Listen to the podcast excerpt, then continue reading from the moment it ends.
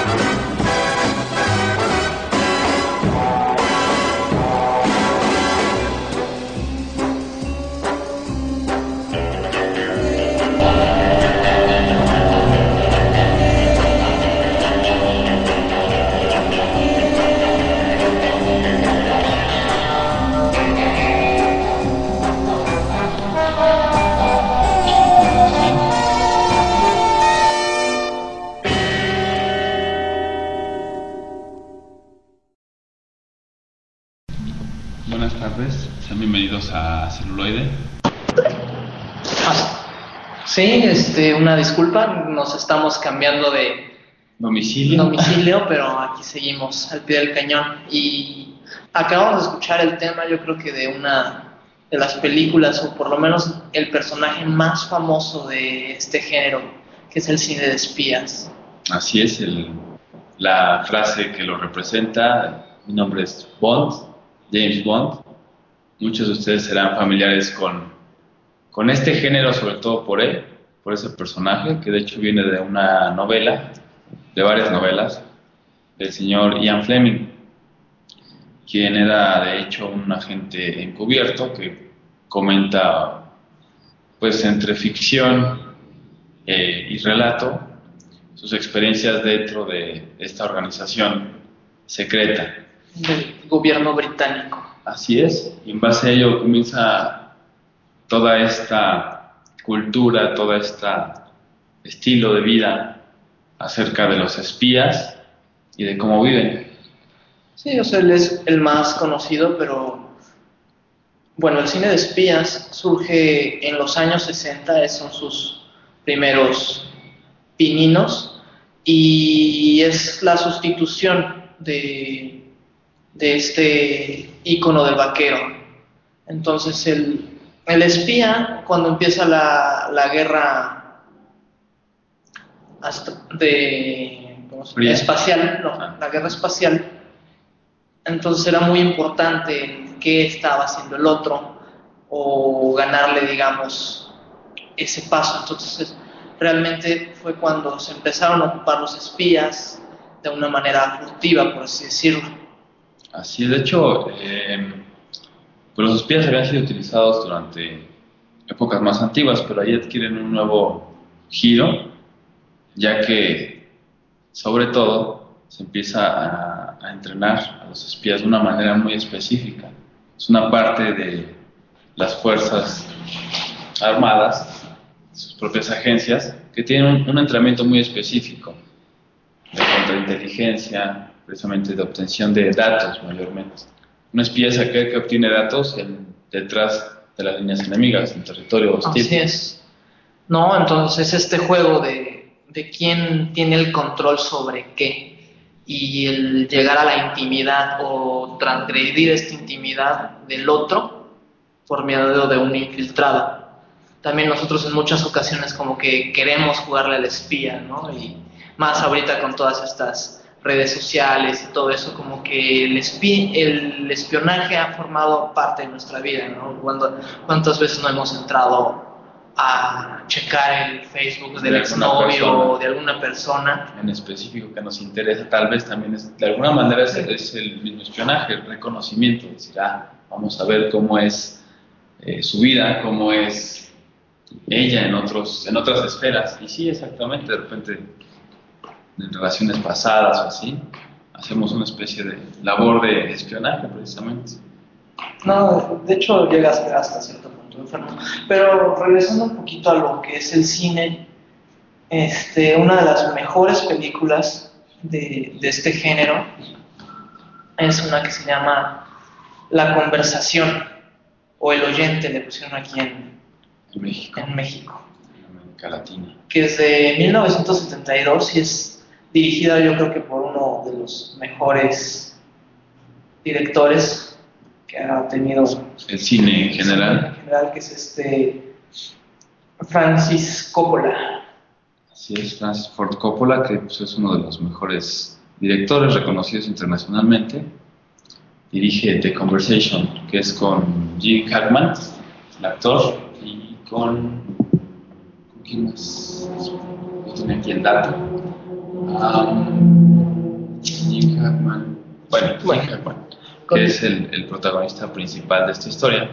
Pues, lo interesante de, esto, de esta película es que él empieza a escuchar la conversación con una, de una, ¿cómo se dice? De una pareja, bueno, de la esposa de un gran mandatario. Entonces se empieza a enterar de cómo es que planean asesinar a este mandatario y es una cuestión muy fuerte porque él precisamente por querer evitar ese asesinato es que se empieza a enredar el asunto. empieza a verse envuelta en todo este juego de poder y precisamente es todo este subterfugio, ¿no?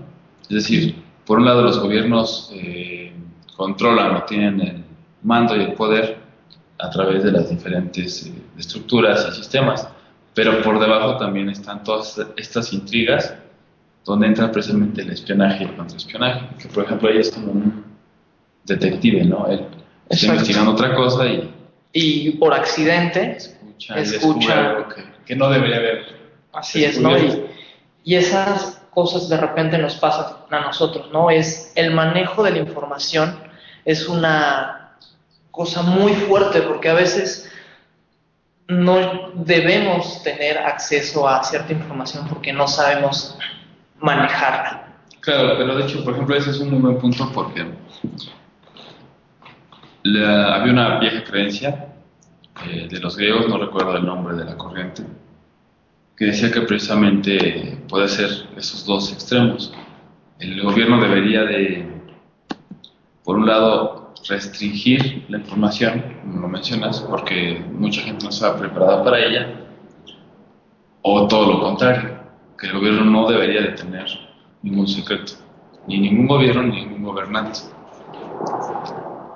Entonces, son como dos posturas también. En ese sentido también, bueno, es donde entran precisamente las intrigas, la informática que también juega algo importante en años más recientes con la encriptación Exacto, precisamente y la- la- la- el espionaje informático. Sí, y también es ese juego de cómo proteger mi información, ¿no? ¿Qué, qué tanto te permito saber de mí, bueno, que tú conozcas de mí y qué tanto yo permito que tú tanto intentas descifrar o intentar desencriptar. la información que, que está contenida ahí. También, de hecho, aquí, bueno, con la conversación, que el actor es, eh, como decía Jim Hackman, también me, me recordó precisamente Enemigo Público, que también tiene que ver con este tipo de intrigas, que puede, eh, habrá personas que no lo consideren tal cual cine de espías, porque no envuelve a un espía en sí, un agente secreto, que vaya y se infiltre pero sí toca el tema del espionaje y de la información, de las intrigas políticas que pueden existir en torno a ciertas personas o a ciertas circunstancias. Y bueno, esa del enemigo público también obviamente es con un actor pues reconocido que es Will Smith y también con John Boyd, que es padre de Angelina Jolie. También tiene mucho esa temática de de precisamente cómo el gobierno trata Trata de controlar o de controlar a través de esconder la información y de cómo de repente cuando se obtiene esa información entran estos agentes secretos o estos espías o estas agencias como la CIA, etcétera. que controlan la información y dicen cuánto uno puede saber o no. Qué tanto puede tener un acceso a la información privilegiada. De hecho, pues ahí, de ahí, viene todo esto también muy, muy en, la, en el imaginario y en nuestra mente de Top Secret y todo. Y todo el conflicto que se generó, ¿no? Por ejemplo, el, el problema este que hubo de Wikileaks. Ese es el resultado de espionaje y de, sacar cierta información a la luz.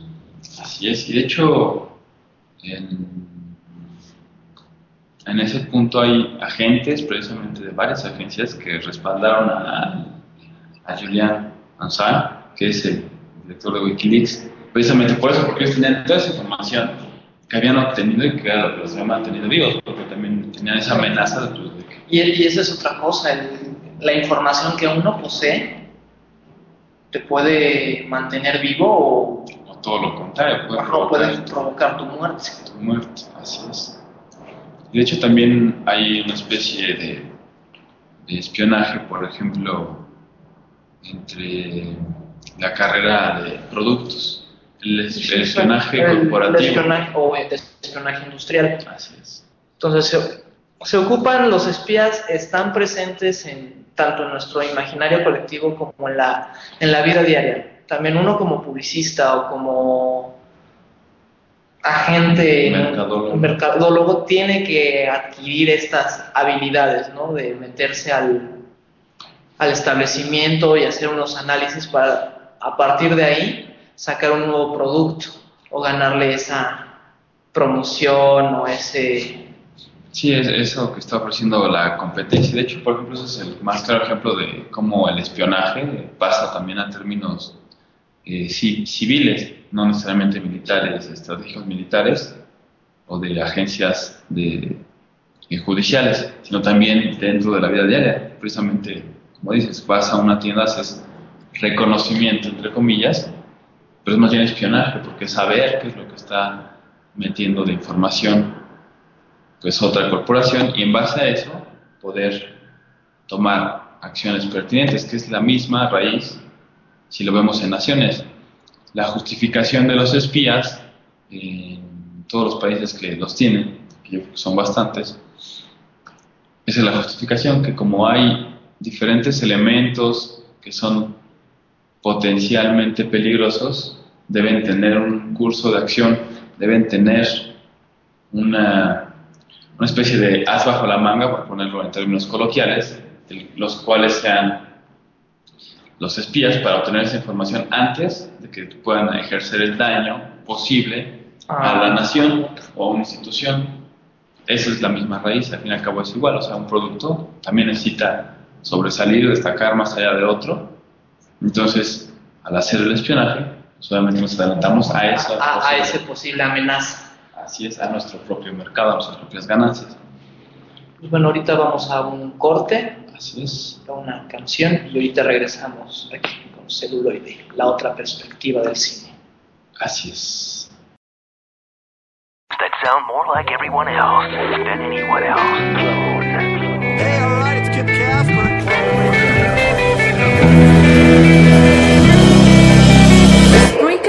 Website which turns anyone into a radio DJ. Log on to Spreaker.com for listening to thousands of radio channels and start creating your own radio today.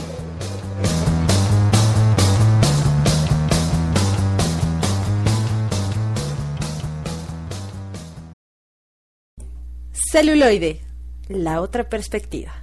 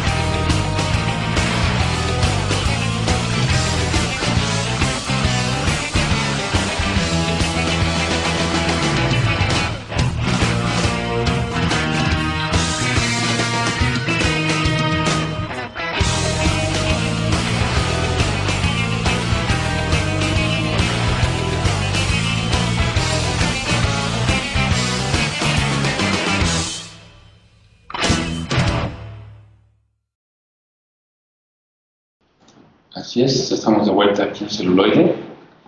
y estamos hablando de este cine tan interesante que es el de espías.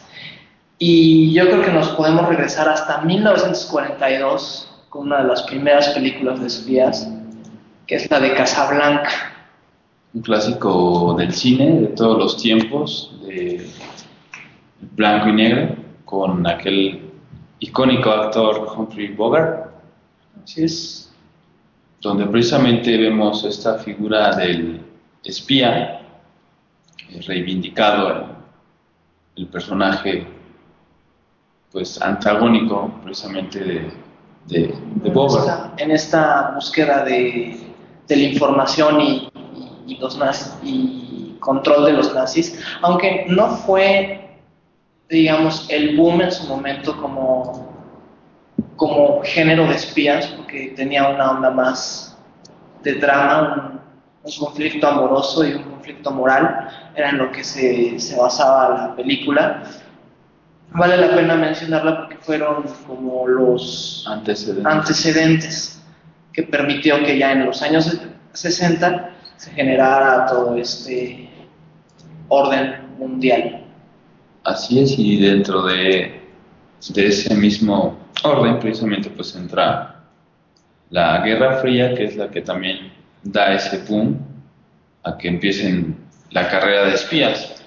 Donde también empieza ese entrenamiento específico y que cuesta pues millones de dólares, millones de euros.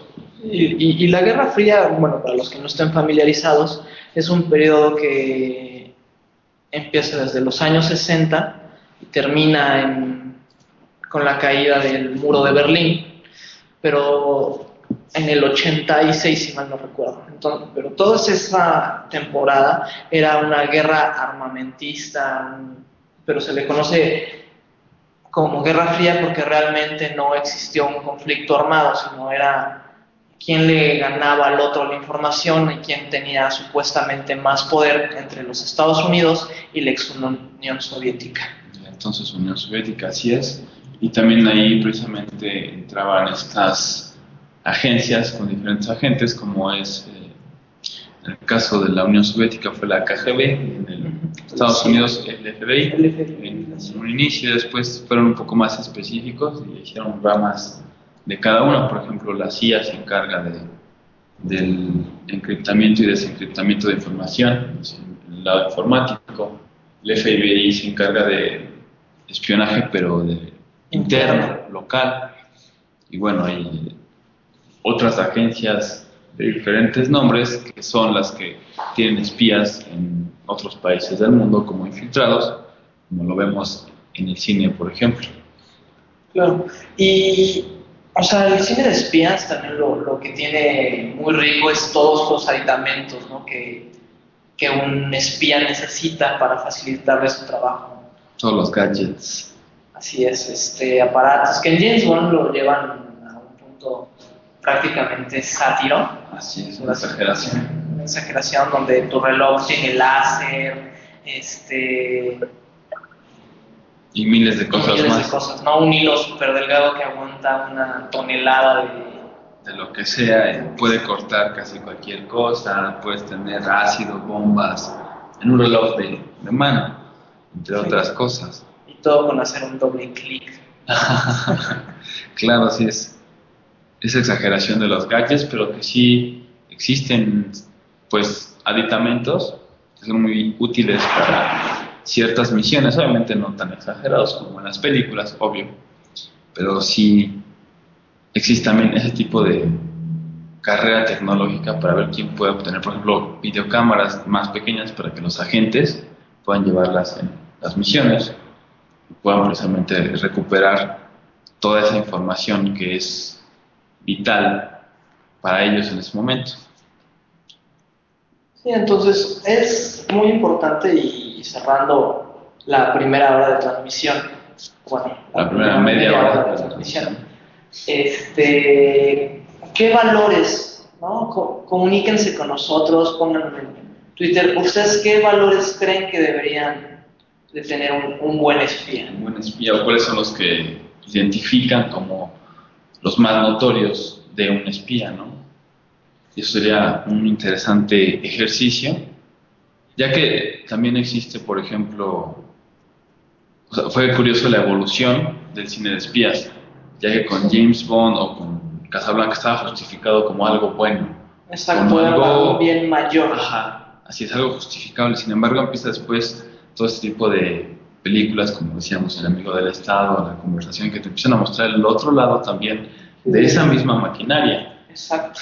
y donde podemos ah, verlo y sentirlo más específicamente es en un tanto en, en Bourne, ¿no? La, Sí, la esta serie- trilogía. trilogía de, ¿no? De de la que supremacía Bourne y demás. es un, bueno, la supremacía Bourne o, toda esa serie de, de tres películas es precisamente un espía que pierde La memoria. la memoria, pero cuando se da cuenta y con, digamos, esta nueva moralidad que se le genera a lo largo de las tres películas, se vuelve muy peligroso porque se le voltea al gobierno. Entonces, Así es. ¿qué es lo que pasa cuando tus herramientas se vuelven en tu contra? Claro, es el mayor miedo que pueden ellos tener.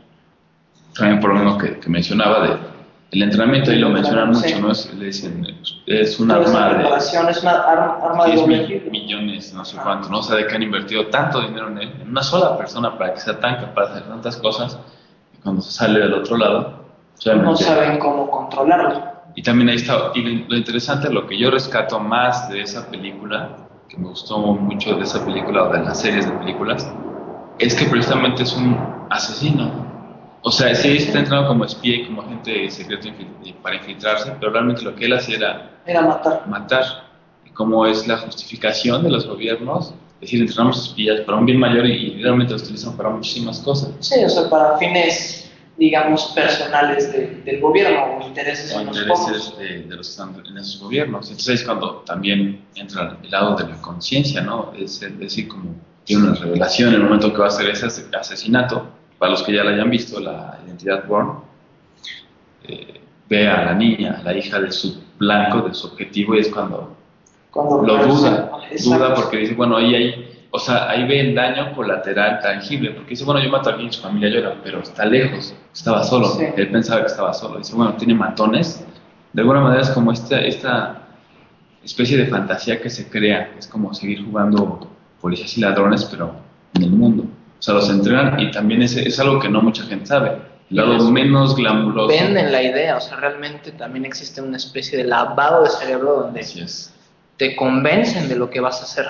y también de que, de que es de alguna manera pues no tiene tantas repercusiones como las tienen, ¿verdad? Y en ese momento cuando él ve que hay una niña que pues es su hija y que a pesar de que puede ser un blanco y que puede ser un maleante, pues también es una persona, también es un ser humano y tiene una familia y que la niña pues también iba a quedar con un severo trauma al ver cómo matan a su padre y entonces es donde él ya no cumple con su misión.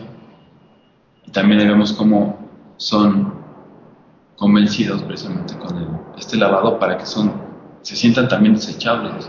O sea, tú ya fallaste tu misión, tienes dos, te matas o te matamos. Que también es algo que pone, también está en Bond, pero un poquito más light en el sentido en algunas películas, que es la captura de cianuro. Así es que en caso de que todo falla, por que lo que tú tienes no nos conviene que, Que lo obtengan ellos. que lo tengan ellos, entonces es preferible la autodestrucción o el suicidio antes de... de que divulgues o des esa información vital. Entonces, era la, la cápsula de era como la, la última pues, opción no, opción. a, a tomar. También Alfred, Alfred Hi- Hitchcock, perdón por mi pronunciación, tiene una película que se llama El Agente Secreto, que es muy buena, es en- de 1936 y dura aproximadamente una hora, pero está muy padre porque es como de repente a un simple escritor, o sea, una persona que no está preparada el gobierno, finge su muerte, o bueno, prepara su muerte para mandarlo a cumplir una acción peligrosa sin entrenamiento previo a Suiza. Ok, eso, eso está interesante, es un, giro interesante, ¿no? También es para que, pues me imagino, no lo he visto, cl- claro, que la muerte fingida o pública, pues obviamente hace que nadie busque a esa persona o que no, no tenga antecedentes Así que puedan repercutir tanto al gobierno como a la persona. No tiene raíz, que también es otra cosa que la gente secreta usualmente, Es solitario y no tiene, digamos, una ningún... identidad fija, por así decirlo. Tiene nombres que puede utilizar, que de hecho lo que se criticaba mucho ya después en el cine de Bond, que decían, pues es- siempre se presenta como James Sí, Bond y es ilógico que nadie más lo reconozca. Pero realmente nadie sabría su verdadero nombre, ¿no? Ajá. Es como un alias, porque pues, nada- ninguna gente en su sano juicio usaría su verdadero nombre con el que nació Para... para. Ajá, sí, para- estar de espía, entonces tiene que generar diversos alter egos para poder sobrevivir en todo el ámbito mundial, pues obviamente del espionaje. Pero es interesante alguien que no tiene Una un identidad. entrenamiento Ajá. Y, tiene que cumplir con una misión Sí. de espía, entonces es- eso, eso es lo más, lo más interesante. Pero como siempre también es, también es algo distintivo de Hitchcock, que Sí, daba es como giro. busca dar ese giro, ¿no? En Hitchcock siempre vemos en sus películas en cómo, cómo tronar, ¿no? Cómo hacer de un personaje, digamos, común algo extraordinario. Así es, y que no sea como la visión de siempre. Siempre Sí. trataba de darle un toque muy específico. Y pues bueno, si son conocedores de las películas de Hitchcock, él manejó muy bien o tiene un muy buen manejo tanto del misterio como de este Suspenso suspenso. y de la drama. Volvemos después del corte. That sound more like everyone else than anyone else.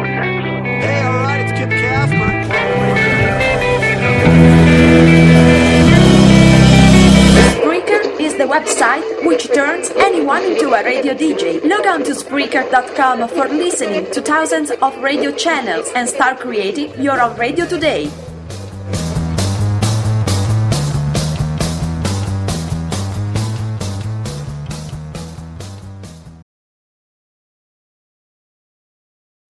Celuloide, la otra perspectiva.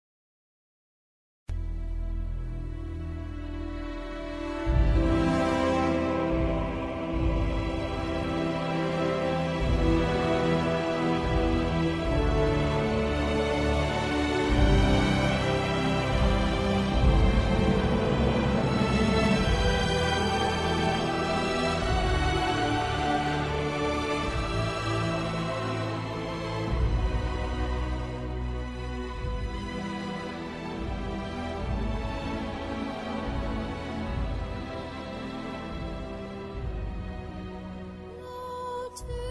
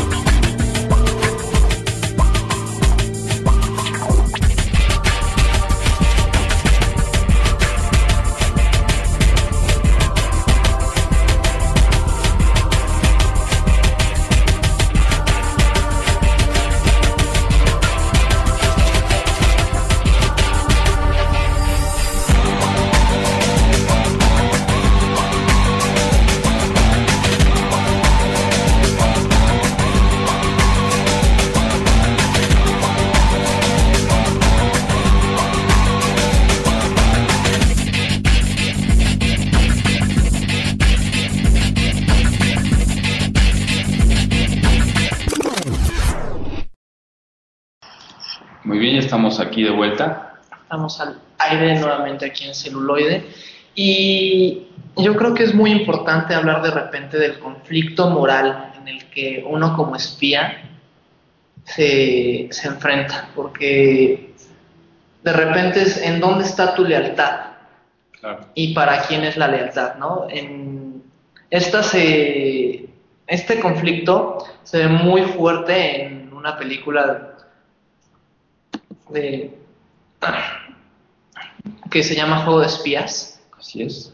en la cual este es este Robert Redford es uno de los protagonistas y Brad Pitt es el, El otro. el otro. Así es. De hecho, es la que acabamos de escuchar, la, la canción es de esa película. Donde también se ve precisamente cómo se llega a utilizar esta adaptabilidad de las personas. Es decir, no cualquiera puede ser espía y, o agente secreto. Es decir, tiene que tener una cierta característica, es decir, ser más humano, pero a la vez deshumanizarse. Es, un- es una paradoja bastante interesante, porque un soldado le dan una orden y cumple con ella, pero un espía tiene que adaptarse, tiene que ver Sí, las tiene que situaciones, ver las tiene que analizar. exacto. Entonces no, no es igual, por eso reclutan a solo ciertas personas para ser Y, espías. y bueno, en esta película lo que pasa es que un agente, digamos, ya viejo, que ya, digamos, ya Está se las- retirado. que ya está retirado o está a punto de retirarse, decide por su propia mano, ya que la CIA lo niega, Rescatar a rescatar a su Discípulo. discípulo o a su pupilo. Entonces ahí está, es más fuerte el nexo de amistad o, Sí, de amistad o de hermandad que se forja entre ellos dos. entre ellos dos que el, que el Sí. poder de la CIA. ¿no? Así es que el mandato de sus órdenes directas, y es donde él precisamente dice, bueno, es que tenemos que rescatar. La CIA dice, no, porque eso genera un conflicto abierto. O sea, es, Exacto, es sí. una operación eh, que, que nos va a dar más en detrimento que, que re- recuperar un agente y vamos a entrar en guerra, pues mejor Sí, lo dejamos ahí. Sí, que aparte el, el que este agente que interpreta a Brad Pitt, pues está arrestado en China, entonces todo es secreto. Y de hecho hace como 10 años hubo un conflicto muy fuerte Entre ellos dos. entre China y Estados Unidos cuando Estados Unidos se le cayó por accidente su avión espía Claro. en medio de las en medio del ejército chino. Y empezó todo esto. De hecho, es un tanto en base porque es precisamente de 2001 esta película. Entonces, también ahí vemos cómo van cambiando. Antes era el eterno enemigo, que era Que la era- Unión Soviética, cuando Sí, se claro. deshace. Obviamente, pues en una parte Rusia, que es la, la potencia más grande de esta unión de, de potencias, y la otra es China, que también Sí. siempre ha estado ahí, pero tomó importancia después de un tiempo, desde, durante los 90, mediados de los 90, en, en adelante. Después también, eh, Los pues, israelíes. finales de los 90, más bien los árabes. Ah, sí, los Irak, árabes. A partir del conflicto del Golfo, Así es, entonces ahí todos los enemigos eran árabes. así es. De Medio Oriente. Después todos fueron chinos, después otra vez volvían un tanto a los rusos, y o que Sí. tenían que ver, empiezan a jugar con todo ello, ¿no? Entonces todo este, cómo se venden las ideologías ¿no? dentro del cine. Porque una persona que, que no conozca y ve una película donde siempre, o ve varias películas donde los rusos o donde el país ajeno a Estados Unidos Ese enemigo. es enemigo, entonces ellos van a creer que, que realmente son el enemigo. Claro, y también viendo la los arquetipos, ¿no? Es decir, los personajes malos, los antagónicos de estas películas, tienen un perfil definido.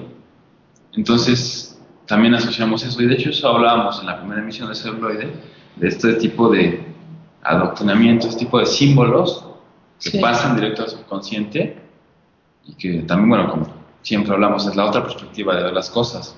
O sea, tienen muchísimas Sí, cosas como ver al, al cine de espías, desde mero entretenimiento, que tiene mucha acción y que tiene, pues algunas tienen muy buena trama y se desarrollan muy bien, pero también es analizar un tanto lo que hay detrás, ¿no? todo ese tipo de ideología. Y de hecho, los que empiezan, digamos, todo este adoctrinamiento a través del, del cine son los soviéticos. En 1920, 24, 23, se empiezan a hacer los primeros experimentos. Los soviéticos fundan la primera escuela de cine en, en el mundo y a partir de ahí empiezan a hacer diversos experimentos y, y el cómo condicionar a la gente y cómo influía a, la, A las a personas. las personas por medio de las imágenes. Así es como ciertas imágenes, cierta música dirigidas hacia ciertos momentos hacia cierto público Sí, provocaban eh, los, pues, lo que ciertas esperaban. reacciones. Así es.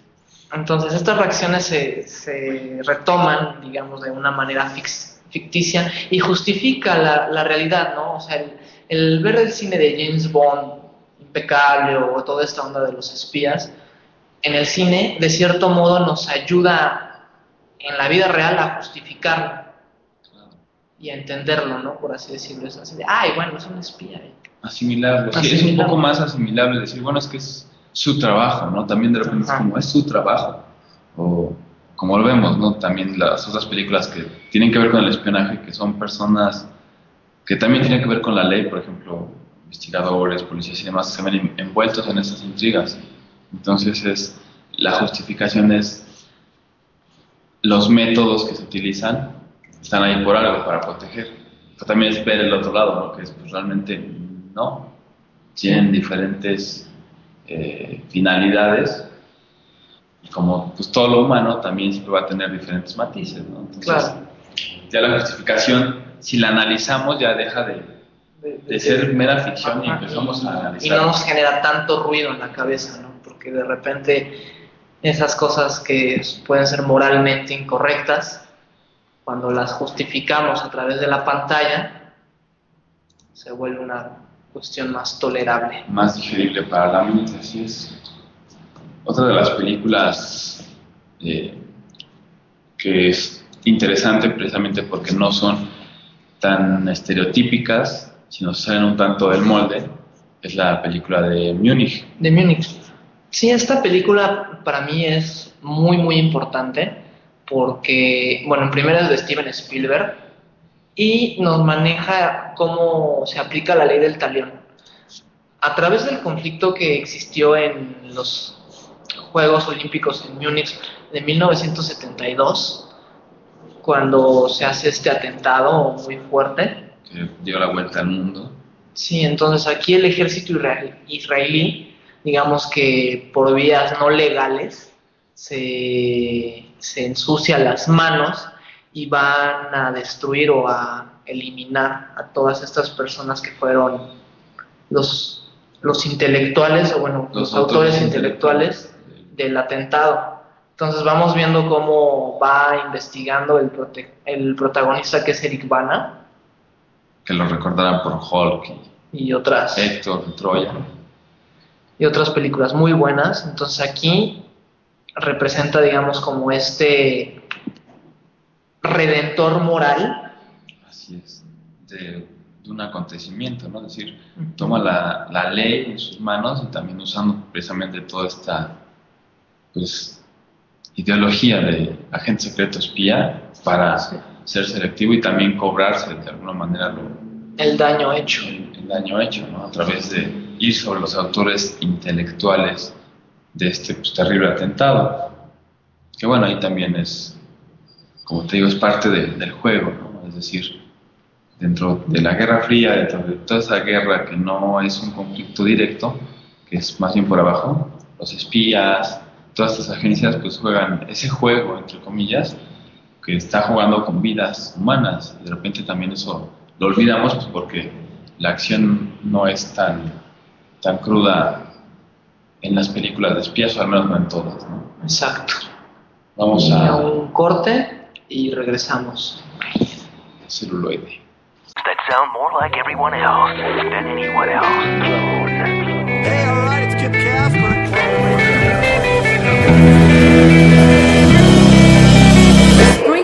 The website which turns anyone into a radio DJ. Log on to Spreaker.com for listening to thousands of radio channels and start creating your own radio today.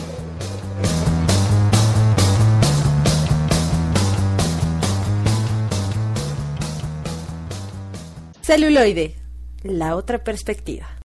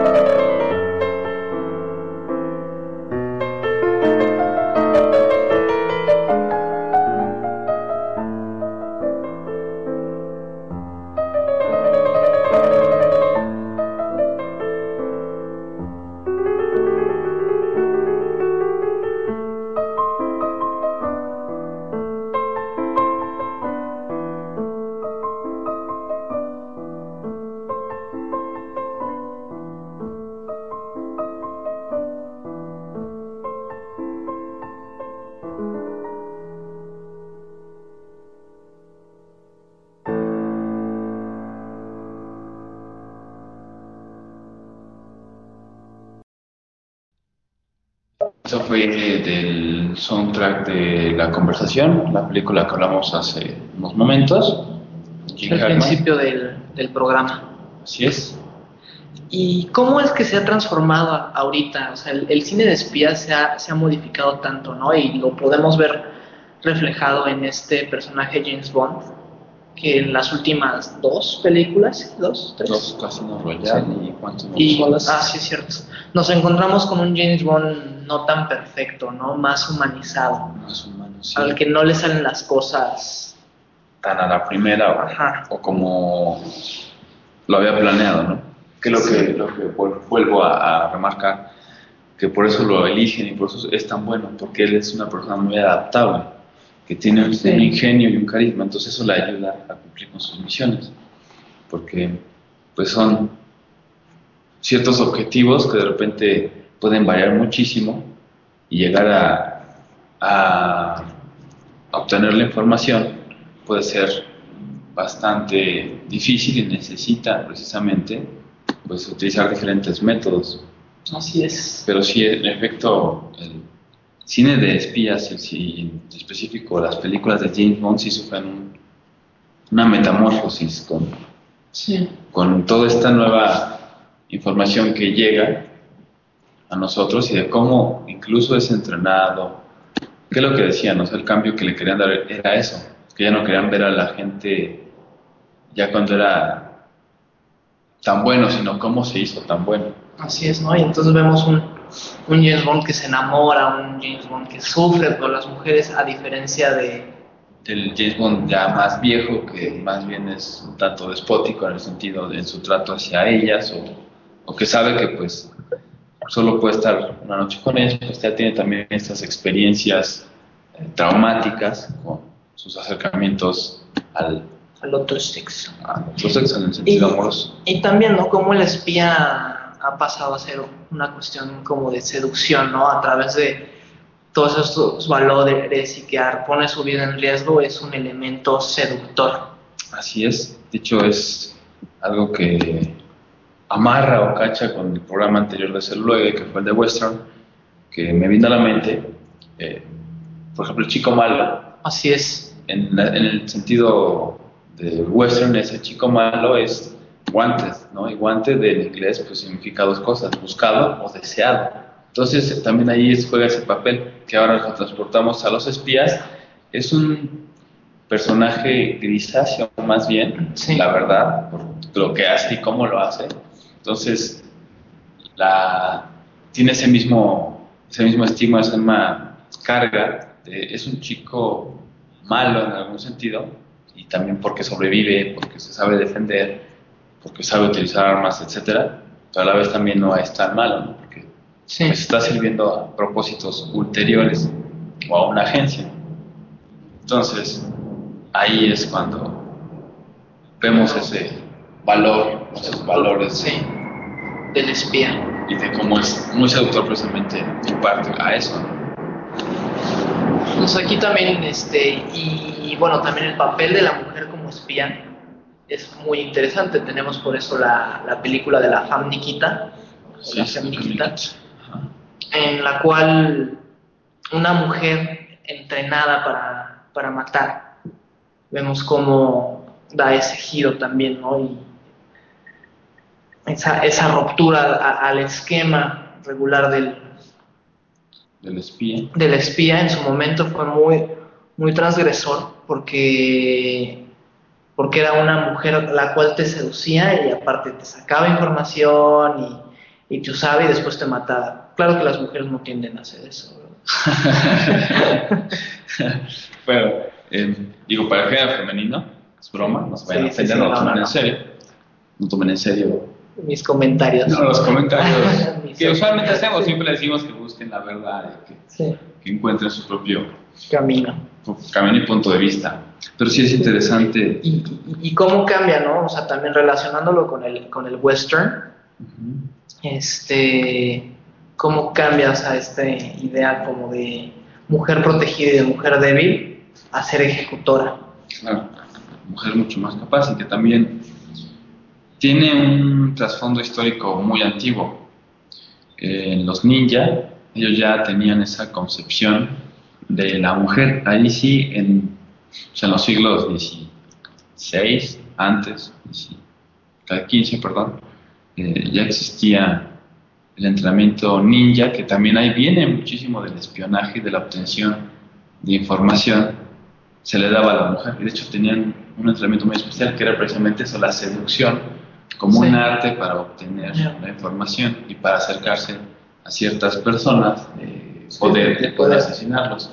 O sea, ahí ese es yo creo que el principal trasfondo del espionaje como tal, como un arte o como una disciplina que tiene que ver con el disfraz, la obtención de información, el confundirse con el medio ambiente.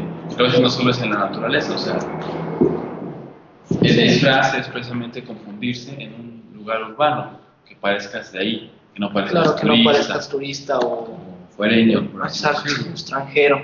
Entonces, Entonces es es, mezclarse. es la, mi- la mimetización ¿no? en el ser humano, el cómo un espía tiene que ser ex- experto en mimetizarse, ¿no? Para, para poder, digamos, fluir o... moverse en el.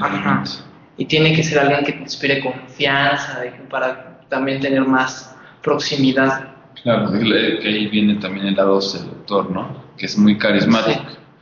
Los espías usualmente, bueno, los espías que solo se abocan a obtener información, tienen este entrenamiento social, psicológico, de las personas, de cómo leer a las personas, cómo acercarse a las personas. Y que bueno, muchísimos psicólogos también han, han mencionado ese, ese precisamente, precisamente cómo ejercen esa, Ese poder. ese poder, ese conocimiento pues, para diferentes métodos, que ahí es donde se ve en, en Bond, por ejemplo, con las chicas, ¿no? Claro. Las chicas Bond, por eso él, o sea, son mujeres muy hermosas que, que lo hacen ese icono, porque él puede llegar a ellas y puede llegar a hacer ese contacto íntimo con ellas, pero eso también debido a su entrenamiento, ¿no? De que conoce la naturaleza humana y analiza. Y que también, como él sabe o siente que no tiene nada que perder porque su vida siempre ha sido así de espía, pues obviamente se convierte en este elemento icónico, seductor, que de hecho da para muchísimos iconos más dentro del mismo, del mismo cine, en diferentes géneros. Pues vamos a una rolita y después a un breve corte. Y volvemos.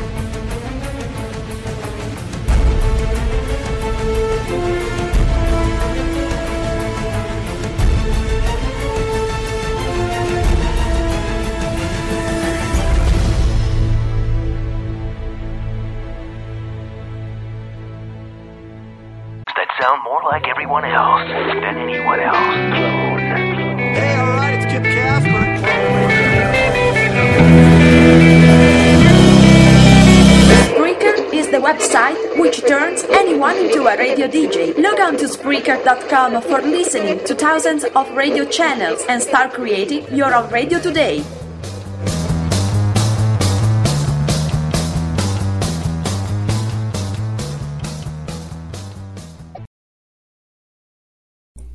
Celuloide, la otra perspectiva.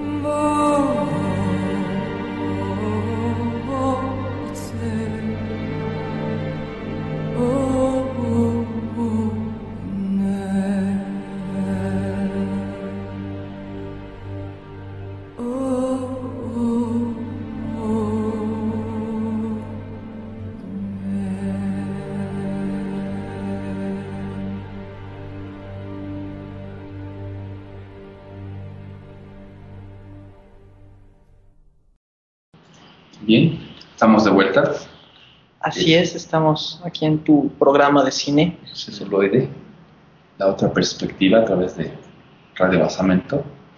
Les quiero recordar el correo electrónico si nos quieren comunicar cualquier duda, sugerencia, comentario, recomendación también. radiobasamento.live.com.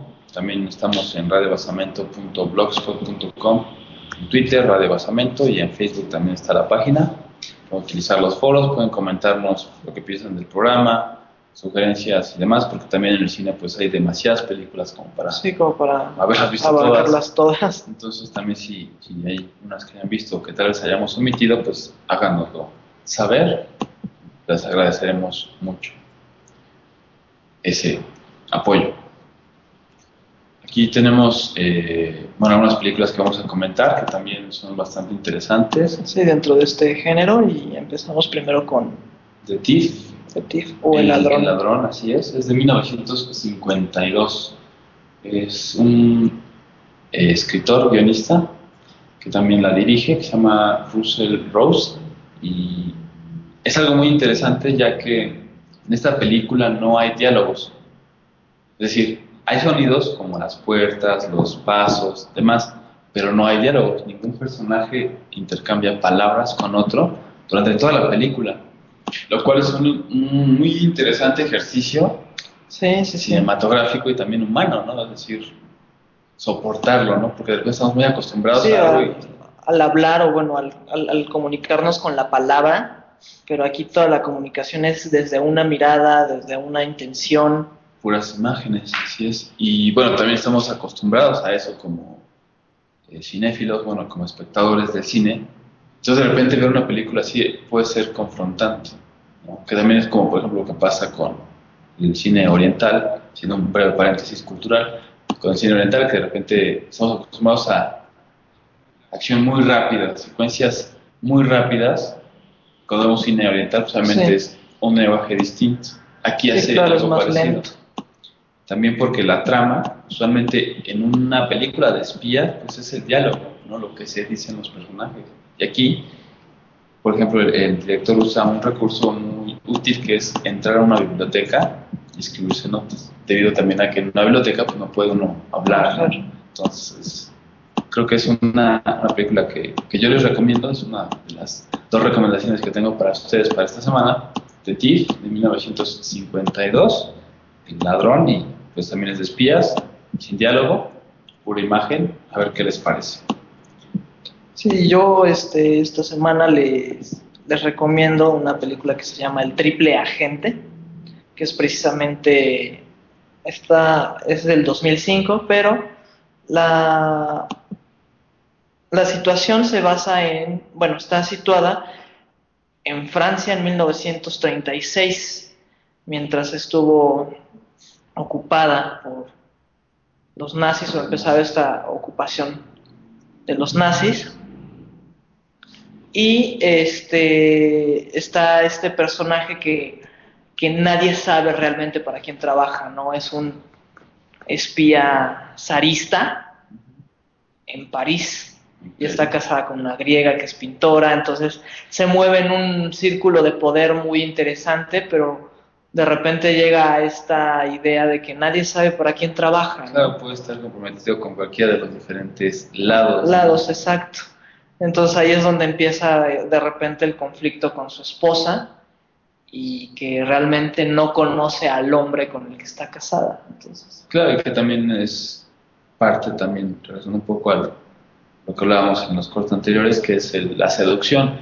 Los agentes también saben que no pueden comprometerse, al menos después de la Segunda Guerra Mundial, pues se vuelven más bien descomprometidos en el amor porque son, eh, pues, de alguna manera una carga tener una familia.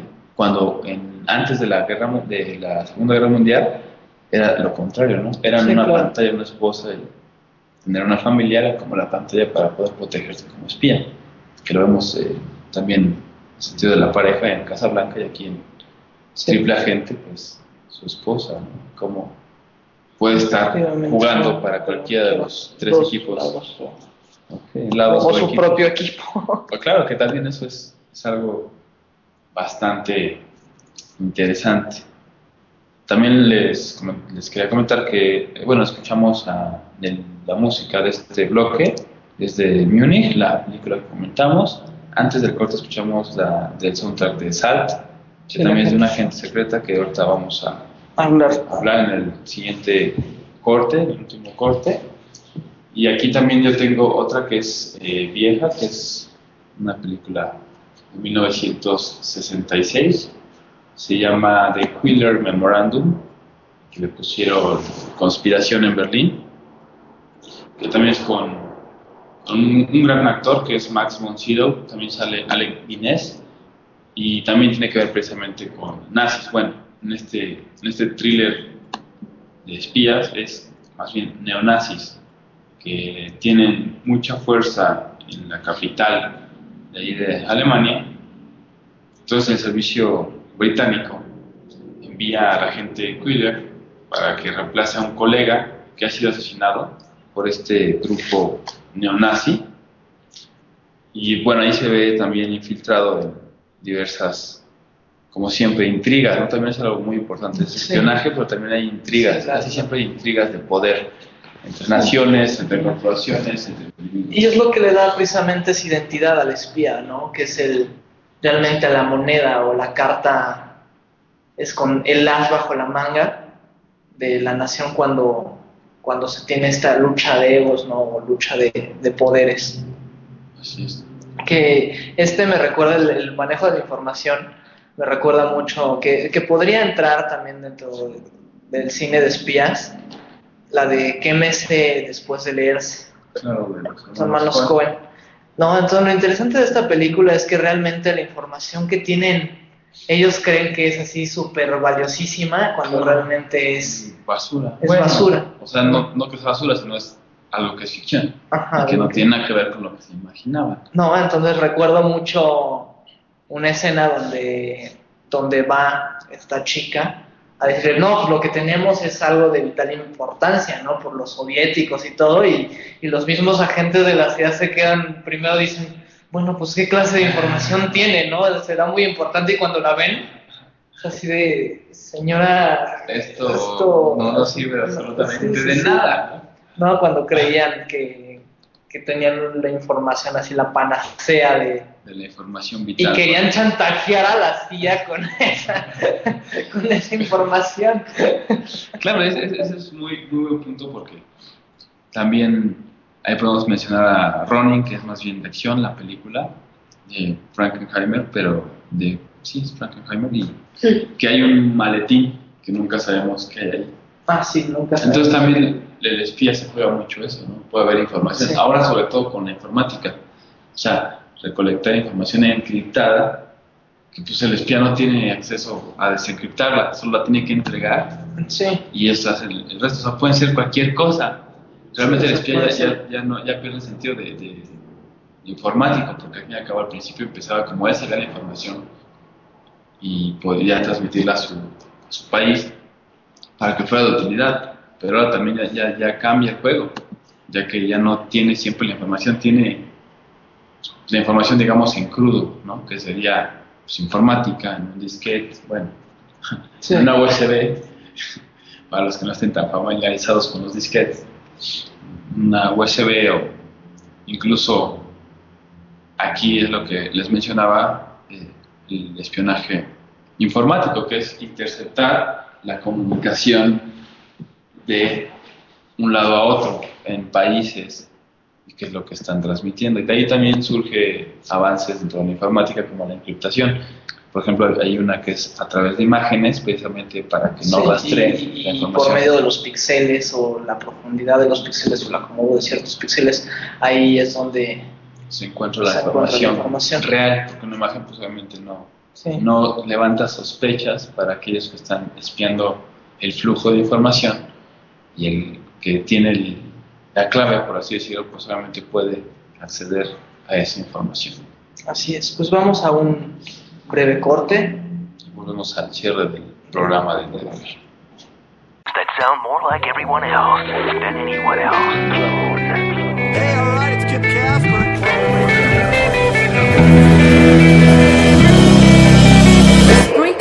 the website which turns anyone into a radio DJ. Log on to Spreaker.com for listening to thousands of radio channels and start creating your own radio today.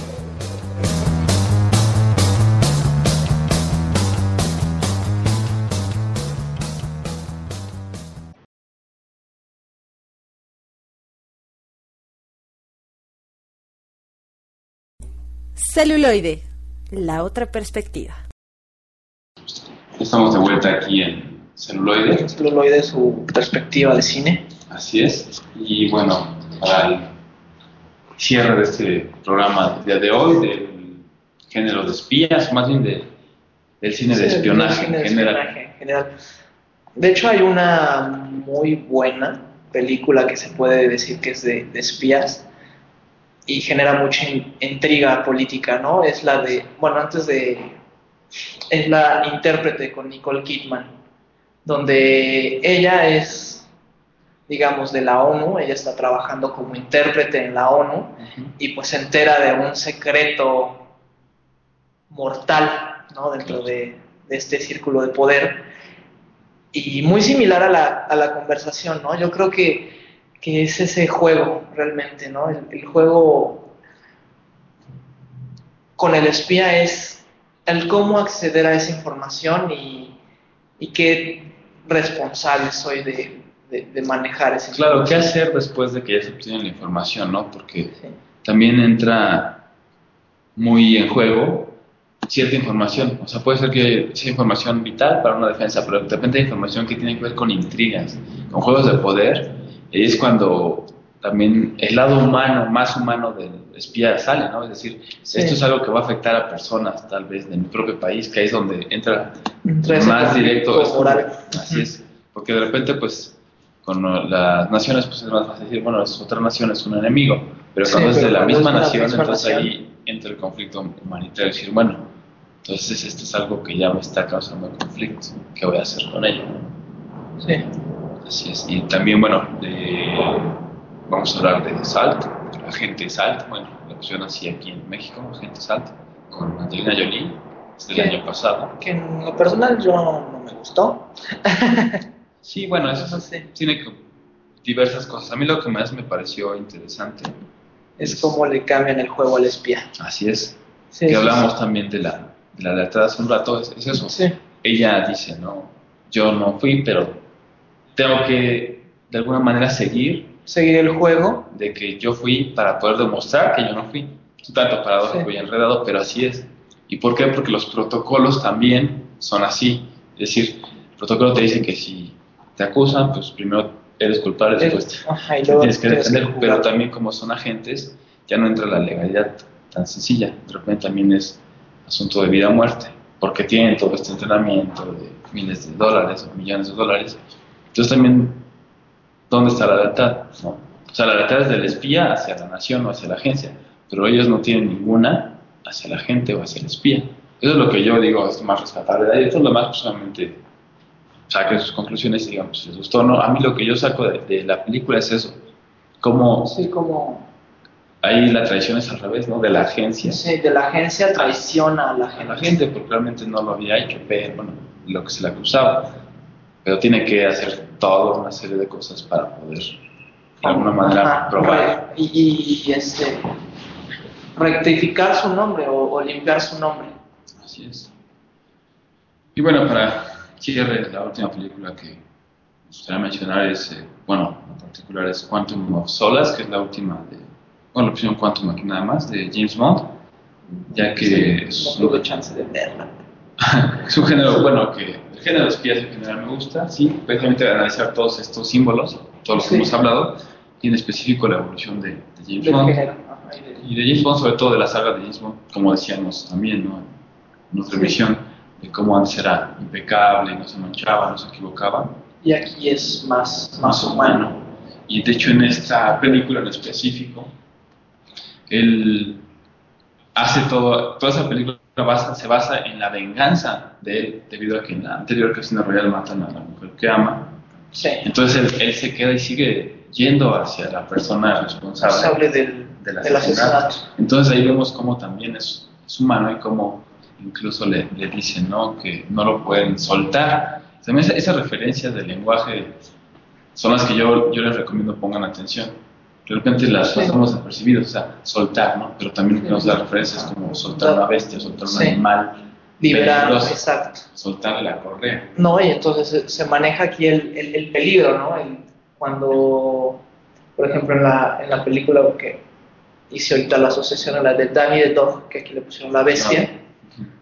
Y imagínense que un personaje como Bond, con todas esas capacidades, con todos esos este, dones, por así decirlo, que tiene, esté, esté libre, ¿no? Y supongo que es lo que, lo que vemos en esta película, ¿no? El cómo Así es. ¿Cómo va a trascender sin ningún miramiento? Y, incluso la agencia en ese sentido está preocupada precisamente porque usted es un hombre que tiene un entrenamiento de miles de millones de dólares de libras esterlinas y que es un peligro para todos porque está desencadenado.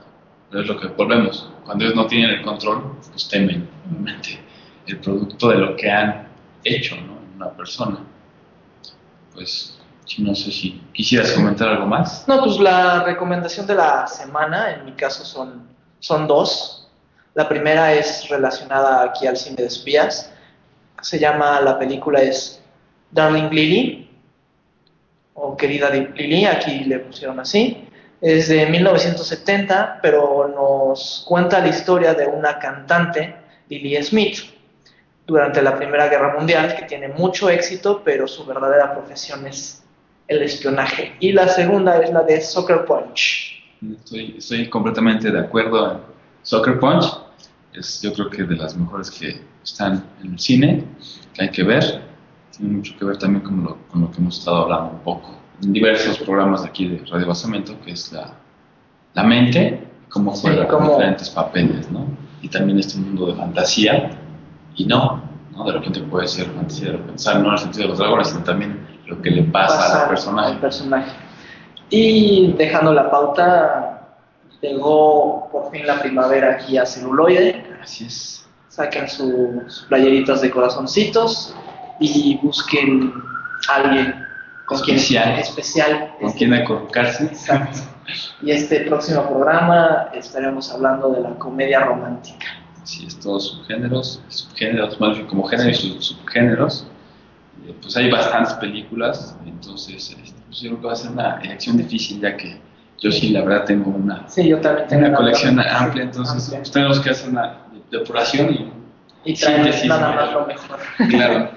Pues mi nombre es Roberto Uribe, Y yo soy Antonio Mendoza esto fue Celuloide, y les agradecemos su compañía. así es, los dejamos con Quantum of Solas, eh, soundtrack, y esperamos contar con su presencia el próximo fin y durante la semana, si también le gustan, en la programación de Radio Basamento. Tengan muy buena tarde. Hasta luego.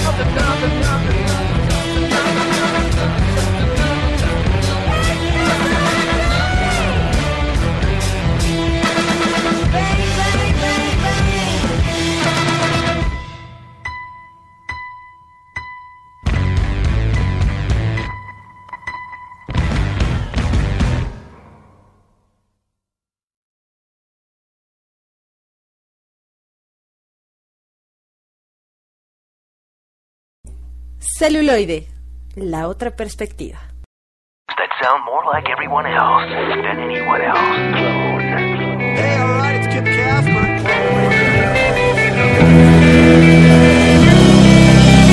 Spreaker is the website which turns anyone into a radio DJ. Log on to Spreaker.com for listening to thousands of radio channels and start creating your own radio today.